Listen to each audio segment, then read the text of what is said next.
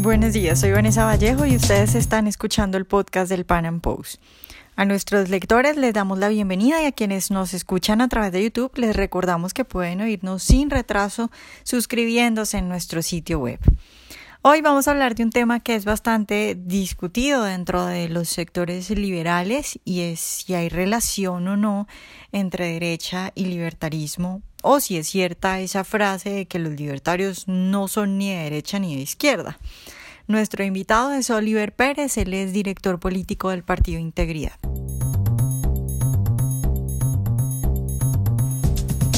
Oliver, buenos días y de nuevo muchas gracias por estar con nosotros en el Panam Podcast. Gracias a ti por la invitación nuevamente, Vanessa, muy agradecido. Bueno, Oliver, pues eh, mi idea es que hoy conversemos sobre la relación que puede haber entre derecha y libertarismo y un poco conservatismo también, porque digamos que es un tema que por estos días se habla bastante y se discute bastante dentro de los círculos liberales. Entonces empiezo preguntándote, ¿tú crees que hay relación entre libertarismo y derecha? Por supuesto, totalmente. Y para ello puedo citar una charla que tiene el profesor Bastos por YouTube donde habla del tema del liberalismo, del libertarismo de la derecha. E incluso el profesor Bastos dice algo que a mí me gusta mucho, que nosotros representamos a la derecha dura, no, no la derecha, esta derecha nueva, esta derecha moderna, no los valores, los valores de la derecha dura. Yo creo que en la tradición de pensamiento de las fuerzas de la derecha, está enraizado el, obviamente la libertad y el liberalismo clásico este, en países como Europa y en los Estados Unidos, el liberal clásico es el conservador. Entonces, hay una matriz de opinión de ciertos grupos liberales, digamos libertarios, no. Yo considero más como afines al progresismo, que ellos se identifican o toman como, como punto de referencia la Revolución Francesa. incluso vuelvo a citar al profesor Bastos, que tiene una conferencia en YouTube. Una vez que tú publiques el, este Panam Post, este podcast, perdón, yo, lo, yo puedo postear los links, donde el profesor Bastos dice que no le gusta la Revolución Francesa como punto de referencia para definir si el liberalismo es de derecha o de izquierda este, porque justamente la Revolución Francesa es una revolución totalmente progresista, es una revolución, este, digamos, de donde derivó, también lo dice eh, este, un profesor que es muy, es muy conservador, él dice que la revolución, el, revolución bolchevique comenzó justamente con la revolución francesa y culminó con la caída del muro de Berlín. ¿no? Entonces, yo creo que hay una confusión, ¿verdad? Hay, confusión en este aspecto. Yo creo que no se estudian los fundamentos filosóficos, se desecha una tradición de pensamiento tan rica como es la derecha, como es el conservadurismo. Se ataca al conservadurismo desde algunos, y eso hay que, hay que señalarlo, no son todos, desde algunos desde algunas facciones o alas del libertarismo se ataca el conservadurismo con los mismos argumentos que lo ataca la, izquierda. Es como que la izquierda se encargó de definirse ellos mismos ante la opinión pública y de paso, por, por contra, entonces se encargaron de definir lo que no es la derecha. Entonces, eh, con esas definiciones se ataca al conservadurismo de ser netamente algo religioso, de ser moral, una corriente de pensamiento o política que intenta imponerle una moral a través, no sé de qué, porque del Estado no puede ser. O nosotros, por lo menos yo como conservador, como liberal clásico, eh, yo, no, yo, no, yo no voy a proponer nunca que se, a través de las leyes se le imponga a la gente una clase de religión o se le imponga a la gente algún valor, valor moral que sea el mío, que sea personal. No. Ahora, está en discusión, la moral es subjetiva, porque si la moral es objetiva, ese es otro tema que, valdría la pena discutir, entonces no está mal que impongamos una moral, eso lo decía Frederick Bastiat, Bastiat. O sea, las leyes tienen que ser intrínsecamente morales, no robar, no matar, este, no, no no secuestrar a una persona, no expoliar, o sea, son mandatos morales. Y si están en las leyes, bueno, pues perfecto. Si justamente lo que tenemos ahorita es lo contrario, estamos llenos de leyes que son totalmente inmorales. Claro, sí, esas, esas, digamos, esos acuerdos que hace la sociedad sobre qué le parece moral y qué no le parece moral, de ahí es donde se supone que deben salir las leyes. Pero entonces, eh, Oliver, yo creo que aquí valdría la pena un poco que tú hablaras de qué es derecha, porque yo también cuando encuentro estas discusiones, lo que sucede es que la gente, claro, asocia derecha con estos partidos conservadores eh, que son mercantilismo barato y que además imponen sus, su moral por medio del Estado. Entonces, sí quisiera que habláramos del término derecha al que, al que nosotros nos referimos y que mucha gente no conoce, ¿no? Sí, bueno, hay, hay un mapa político que se diseñó por ahí en el año 2004, lo hizo Marco Polesel, que es un, un liberal clásico venezolano. Y eh, ese mapa lo hemos estado usando, yo, yo lo uso mucho como referencia, ¿no? De los espectros políticos derecha e izquierda. O sea, la derecha es eh, una, digamos, eh, un espectro político que no es, no es monolítico, eh, confluyen muchas fuerzas.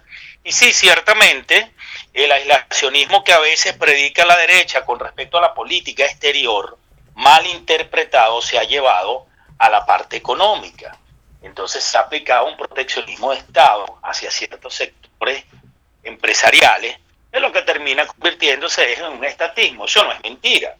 Entonces, ¿cómo ubicamos nosotros ese mapa político? Bueno, la fuerza de la derecha y las fuerzas de la izquierda. En la izquierda hay dos izquierdas. La izquierda mala y la izquierda peor, la sanguinaria, la asesina, que sabemos que son estas izquierdas radicales, armadas, como la que hay en Venezuela. Y hay una izquierda que es más light, pero no porque sea light es buena, es mala. Lo que pasa es que no es asesina que son los socialdemócratas, la centroizquierda, los progresistas, más que todo.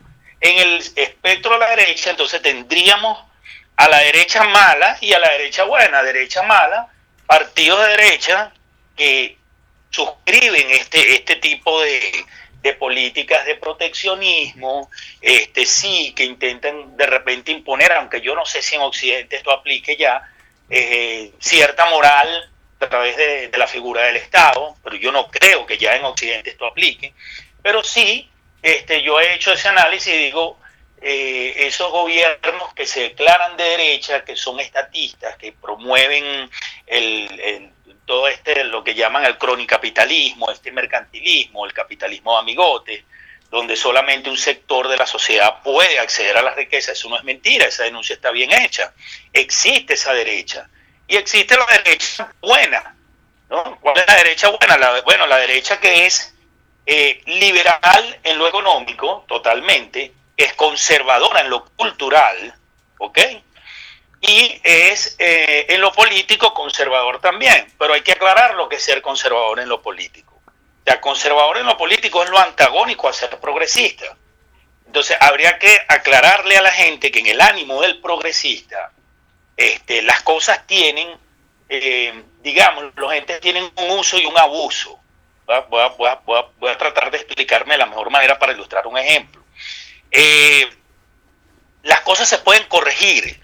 Es decir, si tú estás construyendo un edificio de, de 20 pisos y vas por el piso 15 y hasta ahí vas bien y el piso 16 te salió malo, tú no tienes que echar todo el edificio abajo, a lo mejor para corregir el piso 16. Necesitas corregir a lo mejor tienes que echar abajo el piso 16 y arrancar desde ahí. Pero el problema que tenemos con los progresistas es si ellos ven dentro del ente que hay un abuso, que hay una distorsión, entonces quieren echar todo el edificio abajo. Los, los conservadores no, sabemos que los cambios, eh, y sobre todo los cambios sociales, no se pueden hacer de esa manera, no se puede hacer echando abajo todo el conocimiento que ha construido la humanidad, porque la humanidad le ha llevado más de dos milenios consagrar ciertos y determinados derechos este, como sagrados, fundamentales. Entonces, ahí yo digo que la derecha, la derecha buena en lo político, aunque es reformista, no es progresista, no es el reformismo progresista de echar abajo todo, es el reformismo que intenta corregir las, distorsiones y los abusos. Carlos Rangel, en su libro Del buen salvaje al buen revolucionario, dice que en Estados Unidos hubo una revolución conservadora, mientras que en Hispanoamérica hubo una revolución de corte progresista, más influida por eh, la Revolución Francesa que influida por la Revolución Gloriosa de 1688 de los, de los ingleses, que fue lo que hicieron los Estados Unidos. Los Estados Unidos asumió, después de su separación con, con, Inglaterra, ellos asumieron sus instituciones políticas, todo tal cual. Ellos agarraron la herencia que le dio Inglaterra y corrigieron los errores que había cometido que tenía Inglaterra. Entonces, ese es el ánimo reformista de reformar, de mejorar cosas que a lo mejor no funcionan todo lo bien que nosotros quisiéramos, pero que se pueden mejorar y el reformismo progresista, que es echar abajo todo, como hicimos en nuestros países hispanoamericanos. Entonces, después de la guerra de la independencia, no se pudieron establecer repúblicas casi por 100 años. Entramos en unas guerras civiles espantosas. Incluso eh, vimos ahí que eh, de la Revolución Francesa salió, bueno, Napoleón Bonaparte, la guillotina, Robespierre, o sea, no hay nada ahí que, que nos identifique nosotros como corriente política. Y yo creo que esas son las grandes diferencias, ¿no? Entonces, esa derecha buena es totalmente liberal en lo económico, no es proteccionista, apuesta por el libre mercado, libre comercio. Esa derecha es antiestatista Quiere decir que entiende que mientras menos atribuciones se le den al Estado, ¿ok? Entonces hay más libertades para los ciudadanos. Y estamos muy claros que las atribuciones que tiene que tener el Estado ontológicamente, porque es un ente coactivo fuerza, tiene que ser las que van enmarcadas en lo que es la justicia y la seguridad, tanto la seguridad nacional como la seguridad ciudadana y justicia. Y algunas obras de infraestructura, algunas horas, a algunos no les gusta esto. Bueno, pues perfecto, en eso no, no, no hace falta que ahondemos mucho en discusión. Pero de ahí en más, este, atribuirle, como hacen muchos, muchos opinadores de oficio, digo yo, que ven de repente en Colombia o ven de repente en España a un gobierno de derecha, que de repente crea dos o tres ministerios nuevos, que incrementa el gasto público, que sube los impuestos y entonces concluyen que izquierda y derecha es lo mismo que lo que, lo que cambia es el grado de estatismo. Y no es así. Yo creo que el razonamiento es al revés. En vez de razonar que ese partido de derecha es igual a un partido de izquierda, yo razono al contrario. Yo digo, este partido que dice que es de derecha está actuando como un partido de izquierda, es decir, no está siendo fiel a los principios que sustentan su corriente política como pasa en Venezuela, que la gente dice, no, lo de Venezuela no es socialismo, cuando lo comparan, no sé, con Dinamarca, con los países nórdicos, no, es al revés. Lo que hay que concluir es lo contrario. En Venezuela sí hay socialismo y en aquellos países no hay socialismo. Yo creo que a grandes rasgos esa es la gran diferencia entre el espectro de las derechas, ¿no? Porque no es una sola derecha, hay derechas. Entonces, dependiendo del grado de digamos, de hacia dónde se dirija el, péndulo, mientras más a la derecha está, menos Estado promueve, más libertades individuales. A mí me llama la atención algo, Vanessa, y es que yo he visto una imagen por ahí, eh, igual la puedo compartir contigo, hay un movimiento acá en Venezuela que la, que la, que la, la ¿cómo se llama?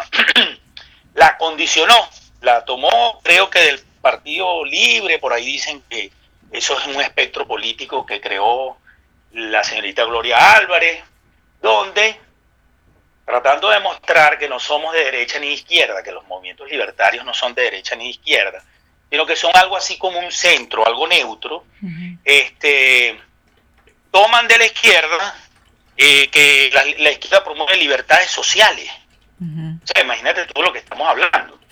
¿Cómo vamos a decir que la izquierda promueve libertades sociales? Si la, si la libertad es, una, es un asunto de responsabilidad, si hay libertades sociales, hay responsabilidades sociales.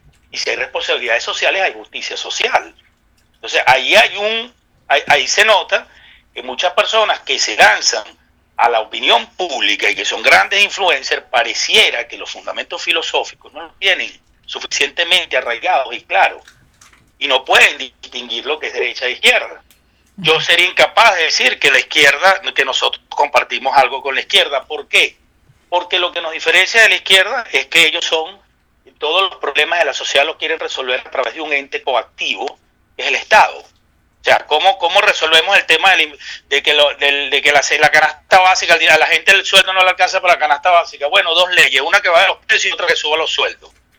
Es el reino del simplismo, ¿no?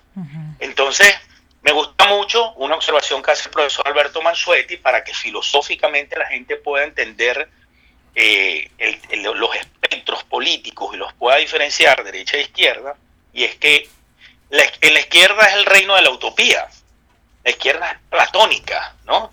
Mientras que la derecha aristotélica es el realismo. Yo escuchaba hoy a José Antonio Cas en un programa de televisión diciendo la, diferencia entre derecha e izquierda es que, y él tenía un vaso de agua en la mano, es que si tú me preguntas a mí que soy de derecha, que tengo en la mano, yo te voy a decir que tengo un vaso de vidrio que contiene agua. Mientras que la izquierda, te, a lo mejor te va a decir todo lo contrario.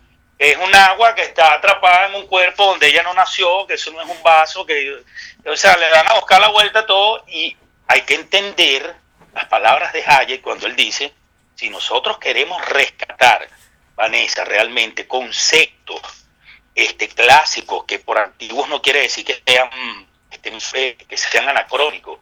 Bueno, tenemos que saber cuál es el credo que defendemos. Nosotros no podemos decir que nosotros tenemos algún acuerdo con la izquierda. No, que es que yo estoy de acuerdo con el matrimonio gay. Mira, una cosa es que tú no estés de acuerdo en entrometerte en la vida privada. O sea, tenemos que hablar del principio, no de lo accidental. No es el matrimonio gay, es la libertad de asociación. Yo estoy de acuerdo, Vanessa Vallejo, que personas adultas, con los motivos que ellos deseen, se asocien día 2, día 3, día 5, día 7, por razones sentimentales, mercantiles, financieras, de amistad, no importa. En ese aspecto yo soy liberal, eso el Estado no debe regular eso. Pero cuando decimos que estamos a favor de que se legalice, como ciertamente por ahí lo escribió, eh, creo que la señorita Gloria Álvarez, está en estos días posteando algo de eso, y quiero aclarar que yo no tengo nada en contra de ella. Yo posteo muchas cosas de Gloria Álvarez, las comparto en mi muro, porque me parece que cuando habla de mercado, este, atina y dice cosas verdaderamente eh, bastante sensatas, pero de repente cuando va a opinar de política, cuando va a opinar de religión y va a opinar de otros temas que son muy sensibles, pareciera que ahí se pierde el, hilo de la, de la, argumentación, ¿no? Y se desvaría un poco. Este, la izquierda siempre te lo va a plantear desde el Estado y nosotros siempre lo estamos planteando desde menos Estado. En vez de plantear que se legalice el matrimonio gay, yo, como liberal conservador, eh, yo propongo que se desestatice el matrimonio, que no sea el Estado el que le dicte a personas adultas, ni heterosexuales, ni homosexuales, cómo deben asociarse. Porque en el momento que el Estado legaliza, también regula.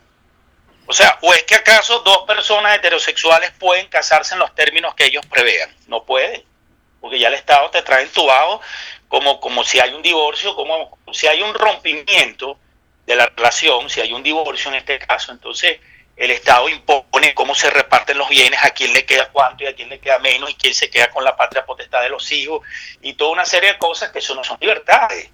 Entonces, apostar a que estamos, que compartimos algo con la izquierda, yo digo, o es ingenuidad realmente, o es bueno, simplemente que la gente le gusta hacerse el tonto útil de la izquierda, como dice Daniel Lacalle, este, que los liberales hemos quedado en muchos casos para ser los tontos útiles de la izquierda. ¿Por qué? Existe el caso de Cataluña. Tenemos a Cataluña que eh, se está tratando de hacer una secesión y nosotros obviamente reconocemos en el liberalismo el derecho de secesión. ¿Ok? Pero también dice Daniel Lacalle, o sea, y, pero Mises antes de decir que la secesión es un derecho, también dijo que el socialismo es una amenaza a la civilización. Entonces, entre siempre nos vamos a encontrar situaciones donde pareciera que dos principios se contraponen entre sí.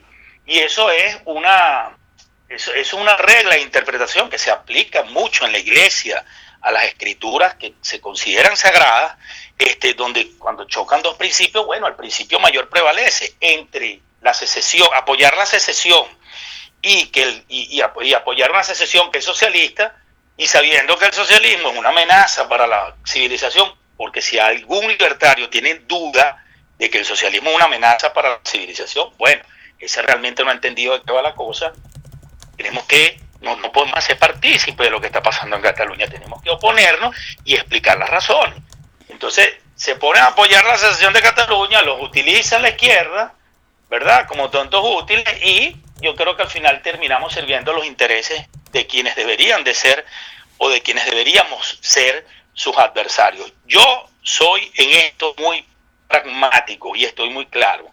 Con la izquierda yo no comulgo nada, ni en lo político, ni en lo económico, ni en lo cultural, que son las tres, digamos, grandes eh, eh, elementos que, forman parte de la ideología de la izquierda y de la doctrina política de la derecha. En lo cultural estoy muy claro, eh, los, los, planteamientos de la izquierda son una locura, son planteamientos que vienen a traer disensión en la sociedad, vienen a dividirnos, vienen a crear antagonismo totalmente inventados, porque si hoy ah, legalizamos el aborto, legalizamos todas las agendas que ellos quieren la sociedad, no va a ser mejor.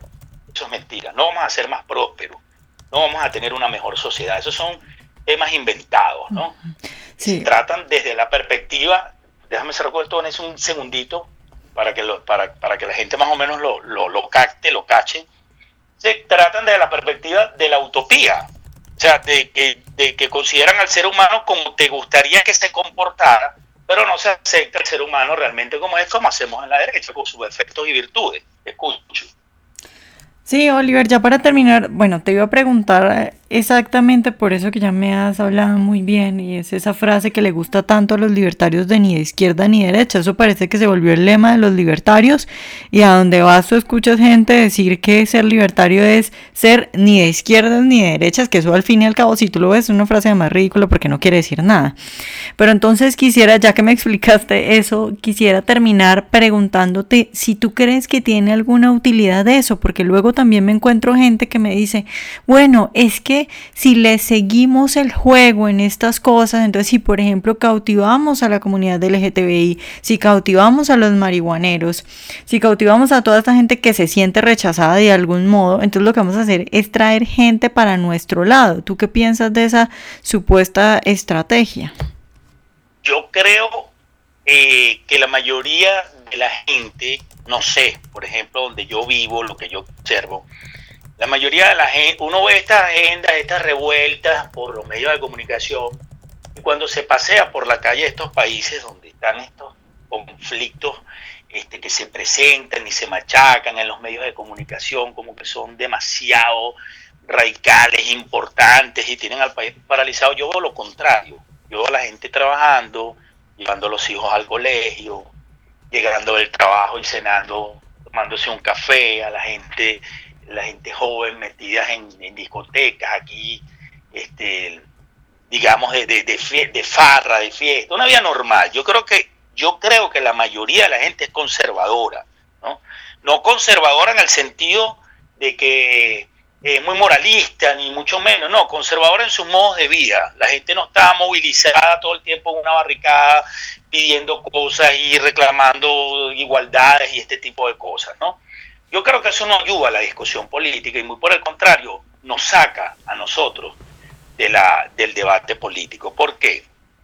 ¿Cómo es posible que la izquierda haya agarrado una figura como el Che Guevara, que era un asesino de homosexuales, que los, que los metía en campos de concentración, y hoy en día es un ícono del, del lobby gay? Eh, eh, o sea, de estos lobbies que promueven el, el, el, matrimonio gay, la ideología de género y todas estas cosas. Bueno, fácil porque tienen intelectuales orgánicos que se han encargado de redefinir eh, las ideas. La izquierda ha resurgido una y otra y otra vez con el mismo discurso. Ellos en, lo sustancial no han cambiado. Tú le preguntas a ellos, ¿cuál es el problema de, la, o sea, cuáles son las causas de la pobreza? El capitalismo. ¿Y por qué las mujeres están este, subjugadas, no saben, bueno, por el, por el sistema? ¿Cuál es el sistema? El capitalismo, la lucha contra el capitalismo. En lo sustancial ellos nunca han cambiado. Entonces, si vamos a dejar que la izquierda secuestre cada concepto, cada idea, la izquierda secuestró el concepto de capitalismo, entonces no le digamos capitalismo, vamos a decirle libre mercado.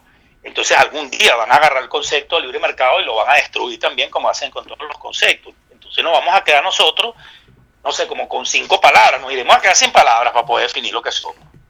Yo pienso, por el contrario, lo que acaba de pasar en Colombia y en otros países de América Latina, esto, hay que tomar nota, la gente se está radicalizando en sus preferencias. Es decir, la gente está dejando de votar por la izquierda blanda, fíjate tú lo que pasó en Colombia, y está comenzando a votar por la izquierda dura, por la izquierda más radical. Y a la izquierda dura, políticamente solo la puede confrontar una derecha dura. Entonces, cuando se dice que no es de izquierda ni es de derecha, recordemos que a lo mejor a nivel académico, usar palabras como no, esto no es derecha ni izquierda, esto es estatismo versus libertad. Yo lo puedo entender como, como materia prima en un lenguaje académico, ¿ok? Pero para el votante promedio, nosotros tenemos que educarlos para que cuando escuche el discurso de un candidato pueda diferenciar y decir esto es derecha y esto es izquierda. Imagínate tú una persona, un votante, que vaya y escuche un discurso, entonces escuche una persona hablando de apoyar todo lo que habla la izquierda, del, del tema cultural, de este multiculturalismo, y por otro lado apoyando el libre mercado. Bueno, ¿qué es esto? Claro, a, la gente que tú decías ahora, ¿no? La gente normal, que, es la que va y trabaja y tiene hijos y no esa gente loca que sale en las marchas. Claro, que le tienes que dar, al votante hay que darle todo, eh, ¿cómo se llama? Empacado. Nosotros tenemos que agarrar toda esa idea de los intelectuales, es lo que estás haciendo tú, Vanessa, con lo que hiciste eh, recientemente, el salario mínimo, y nosotros no podemos llegar a hablar de catalaxia y no podemos llegar a hablar de acción humana. Nosotros tenemos que hablarle al ciudadano, es el que va a ir a las urnas a votar. Entonces, el problema que se presenta con esto, de que no soy de derecha ni de izquierda, te vas a acordar de mí el 100% de las veces, cuando tú le pides a esa persona que se defina, este, se va a definir como liberal por cosas que no son. No, yo soy, yo no soy ni derecha ni izquierda. ¿Por qué? Porque yo estoy a favor del matrimonio gay, de esto, de esto y del otro. Mira, espérate un momento el liberalismo es una doctrina política. Esto no es una filosofía de vida. O sea, si la gente quiere salir a hacer tríos, cuartetos y tener gambán y sexo, no sé, indiscriminadamente y salvaje, bueno, eso está en el área de tu intimidad. Eso no tiene nada que ver con el liberalismo, por favor. El liberalismo es una doctrina política. Entonces son los mismos que a la vez son antipolíticos, están en contra de la política.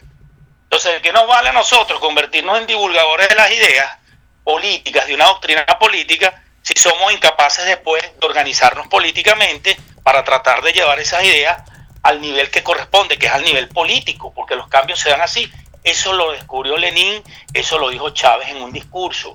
La izquierda no puede estar solamente en ONG haciendo trabajos de divulgación y trabajo social en la calle. La izquierda tiene que estar organizada en un gran partido político esté bien formado, con estructuras, con cuadros, para poder nosotros decirle al votante, después que le explicamos lo bonito que es el liberalismo, que la gente se enamora del libre mercado, que se enamora de todo lo que uno le dice, y entonces, ay, ¿cuál es el partido por el que vamos a votar? No, no hay, porque ninguno sirve. Ah, bueno, ¿y dónde estamos nosotros? Organicémonos también políticamente y hay que hacer esa diferenciación de esos que dicen que no son de derecha ni izquierda, que son antipolíticos, eso es lo que pasa, que no quieren inmiscuirse en la política, entonces no, yo no soy ni derecha ni izquierda, como si, el, como si el liberalismo fuera un modo vivendi, una filosofía de vida. Repito, el liberalismo o el libertarismo es una doctrina política, ni más ni menos, una doctrina política que, tiene su, su, digamos, sus fundamentos económicos, tiene sus fundamentos políticos y tiene sus fundamentos culturales, tiene una teoría del Estado, tiene una teoría de cómo debe ser la cultura, porque el, libre mercado está basado en una cultura, en unos valores, en el valor del trabajo duro, en el valor del ahorro, el valor de la familia, todos esos son valores que estos tienen al capitalismo. Entonces yo creo que con eso estoy dando un poco de luz, arrojando un poco de luz sobre el tema sin querer yo, este, o sea, que me vayan a acosar, no, porque este es antilibertario, no, para nada. El libertarismo también es una corriente de pensamiento donde están los paleolibertarios, pues, como, el profesor Bastos, como estás tú, y muchos que uno conoce que no comulgan con esta gente. Pero bueno, están los, los, yo, yo, llamo los millennials, no importa la edad que tengan, actúan como millennials, este, que creen que una economía de mercado y un mercado libre y un Estado limitado es compatible con todas estas agendas multiculturales que está imponiendo la izquierda. Yo quería, Vanessa, antes de cerrar, sugerirte, invitarte, ¿no?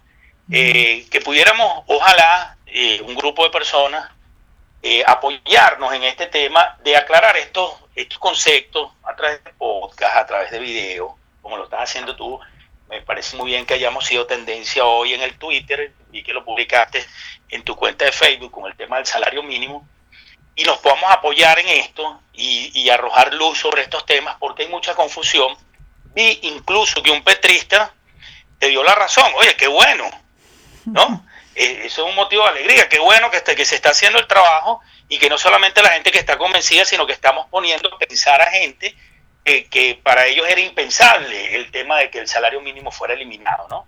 Yo creo que ese es el trabajo que tenemos por delante, de educar, porque ese, es el trabajo político, un tanque de acción política tiene que estar educando al ciudadano, ¿ok? Y sin menoscabo del trabajo que están haciendo los académicos. Yo no critico los tanques de pensamiento, los tanques de pensamiento me parece que hacen una labor muy loable, muy, muy valiosa dentro de su círculo de influencia, que, es el ámbito intelectual, el académico, pero nosotros acabamos que, hemos, que nos hemos dedicado bastante tiempo a leer, a analizar, a, estudiar a todos estos grandes pensadores, bueno, agarrar estas ideas y llevarlas de la manera más sencilla al público y apoyar, porque tenemos que hacerlo, los partidos políticos que suscriban nuestras ideas. Aquí hay una, una cuestión contra María Corina Machado, incluso de grupos liberales.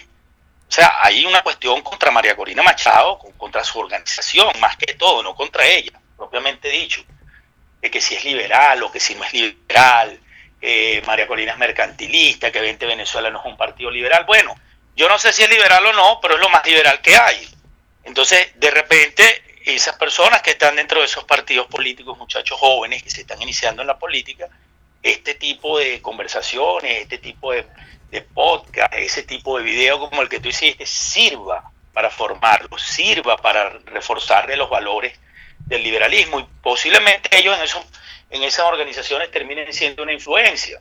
Creo yo que esa es una de las formas, ¿no? De, que, de, las cuales pudiéramos estar contribuyendo nosotros a cambiar esta matriz de opinión es tan favorable a las ideas de la izquierda, del asistencialismo, del desmedio gasto público, de la inflación, de cosas que sabemos que al final lo que terminan es reventando a las naciones, socavando las libertades y sometiendo a las naciones a una pobreza sin precedentes.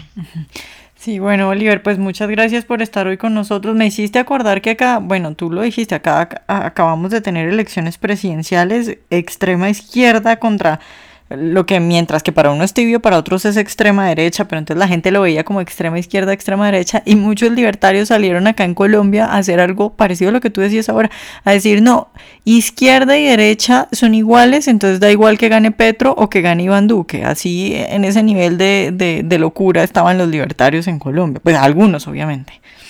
Fatal. entonces, o sea, comprobadísimo lo que tú dices, así son, en las nubes muchos. Eh, muchas gracias por estar hoy con nosotros. A ti, Vanessa, por la invitación. Ojalá hayan disfrutado nuestra entrevista de hoy. Recuerden seguirnos en nuestro canal de YouTube y en nuestras redes sociales y nos vemos en un próximo Panam Podcast.